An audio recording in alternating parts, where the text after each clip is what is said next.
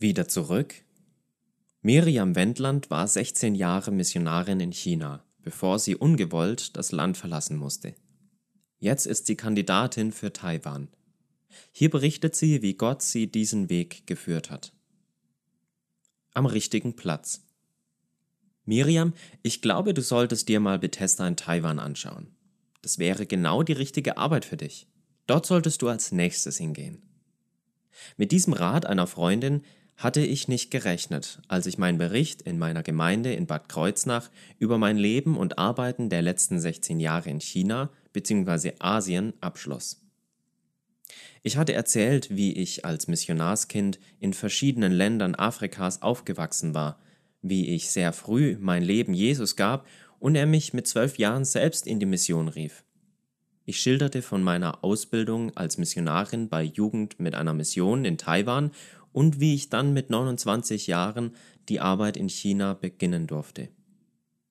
Besonders interessiert hörten alle zu, als ich ihnen von meinem ersten Pflegesohn Caleb erzählte, den ich sterbend in meinem kleinen Bettchen in einem Waisenhaus vorfand, wo niemand ihm helfen konnte.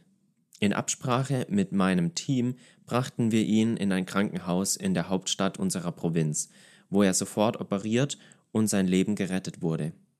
Mit ihm begann meine Arbeit unter den weißen Kindern Chinas. Nach Kaleb fand ich einen kleinen taubstummen Jungen im Heim vor. Gott legte ihn mir aufs Herz und ich nahm auch ihn mit nach Hause. Daraufhin folgte Lilly, Sam, Luca und so weiter. Schon bald war mein Haus voll mit Kindern aus dem Heim, die alle verschiedene Behinderungen hatten. Weiter erzählte ich, wie ich dann begann, Adoptivfamilien für die Kinder zu suchen. Ich lebte meine Berufung und liebte meine Arbeit mit den Kindern unter den Chinesen. Alles kommt anders. Nie hätte ich gedacht, dass alles ein plötzliches Ende finden würde. 2018 hob der chinesische Volkskongress die Beschränkungen der Amtszeit für den chinesischen Präsidenten auf. Daraufhin änderte sich vieles im Land.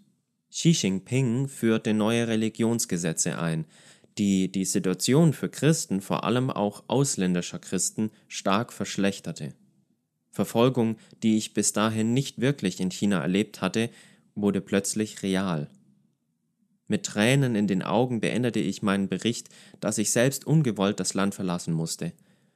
Mit Gottes Hilfe hatte ich es gerade noch rechtzeitig geschafft, alle meine Pflegekinder in Adoptivfamilien unterzubringen außer einen.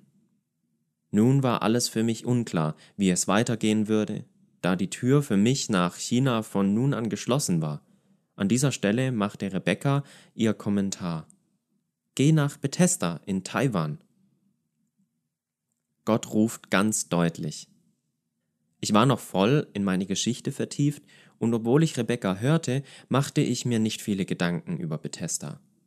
Erst als ich am nächsten Sonntag in der Kirche war und ein Gastprediger uns bat, Johannes 5 aufzuschlagen und die Geschichte von dem Kranken am Teich Bethesda zu lesen, blickte ich verwundert von meiner Bibel auf. Jetzt hörte ich doch tatsächlich das Wort Bethesda. In dieser Woche zum zweiten Mal. Verstohlen schaute ich nach hinten zu Rebecca. Ja, tatsächlich. Sie schaute mich direkt an und schien mir sagen zu wollen, Hörst du es? Hörst du es? Damit hatte Bethesda in Taiwan meine volle Aufmerksamkeit bekommen. Ich nahm Kontakt zur Marburger Mission auf, die ich bis dahin nicht kannte, und lernte Schwester Monika kennen. Wir sprachen über Skype eine Stunde miteinander. Sie erzählte mir von ihrer Arbeit und ich erzählte ihr von meinen letzten 16 Jahren in Asien. Es war ein gutes Gespräch und mein Interesse, mehr über Bethesda zu erfahren, wurde immer stärker. Als ich Schwester Monika erzählte, dass ich bald einen Trip nach Amerika plante, fragte sie mich, ob ich nicht zufällig in der Gegend von New Jersey sein würde. Dort würde bald eine Missionarskonferenz der Partnerorganisation von der Marburger Mission stattfinden und vielleicht würde es mich interessieren, daran teilzunehmen. Ich konnte es nicht glauben, die Konferenz sollte genau in der Gegend stattfinden, wo ich mein erstes ehemaliges Pflegekind besuchen würde. Auch hier schien Gott seine Hand im Spiel zu haben. Ich nahm also an dieser Konferenz teil, und als die Missionare in Amerika hörten, dass mich die Arbeit in Bethesda interessierte, erzählten mir viele von der wundervollen Schwester Monika, von den Kindern und Jugendlichen in Bethesda und von all den Gebeten, die in den vergangenen Jahren für Bethesda gebetet wurden. Ich wurde herzlichst von ihnen verabschiedet und versprach ihnen, mir ernstlich Gedanken darüber zu machen, ob mein nächster Weg nach Bethesda führen könnte. Im Herzen hatte ich aber immer noch ein wenig Angst. Die politische Lage zwischen China und Taiwan ist sehr angespannt.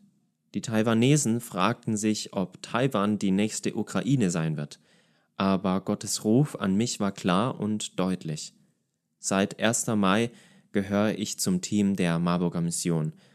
Mit etwas Angst und Bangen und Demut vor dieser Riesenaufgabe, aber mit der Überzeugung, dass Gott mich gerufen hat und mir in meiner Schwachheit helfen wird, wage ich den Schritt zurück nach Taiwan.